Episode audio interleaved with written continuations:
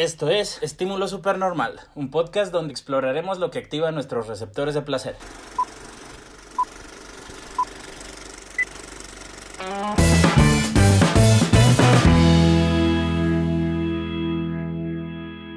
¿Qué onda amigos? Bienvenidos a este podcast que estoy tratando de echar a andar. Esperemos si les guste. Antes que nada, darles la bienvenida y hacerles un breve resumen de lo que es un estímulo supernormal y de lo que vamos a hablar en este podcast. Ok, les platico. Todos los seres vivos estamos programados, según dijo Darwin o según dijo algún vato de esos acá barbones que le sabían a la ciencia. Estamos programados para realizar una serie de comportamientos determinados con el fin de lograr dos objetivos en general. Uno, la reproducción y otro, la supervivencia. Para ello, tenemos unos mecanismos que reconocen varias cosas, entre ellos el placer o el dolor. Creo que ni a mí me gusta hablar de dolor, entonces mejor vamos a hablar de los receptores de placer, ¿ok?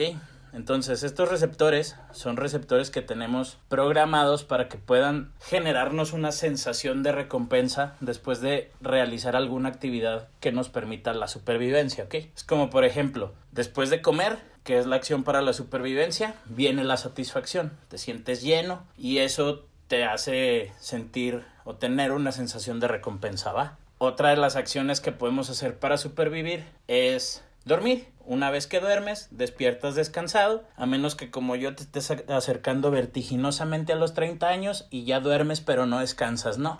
Entonces, son varios los, los receptores que tenemos, también está socializar, está interactuar con otros, etcétera, etcétera. Pero aquí eso no es, no es lo importante, lo importante es resaltar que todos estos receptores pueden ser hackeados. ¿Qué tiene que ver que puedan ser hackeados? Bueno, que son este tipo de hacks a lo que llamamos estímulo supernormal. Un estímulo supernormal en nosotros los seres humanos puede ser, por ejemplo, la Coca-Cola. Hablando del ejemplo de comer. A la hora de comer, pues tenemos ahí las papilas gustativas. Uno de los gustos del ser humano es lo dulce. Entonces, la Coca-Cola hackea esas papilas dulces y por eso es tan desgraciadamente buena. Obviamente nos hace daño en un chingo de cosas más, pero al momento de comer es un hack increíble el que nos da la Coca-Cola en, en cuanto a sensaciones y sabores, ¿no? Otro tipo de de receptores que pueden ser hackeados son los receptores de placer como tal.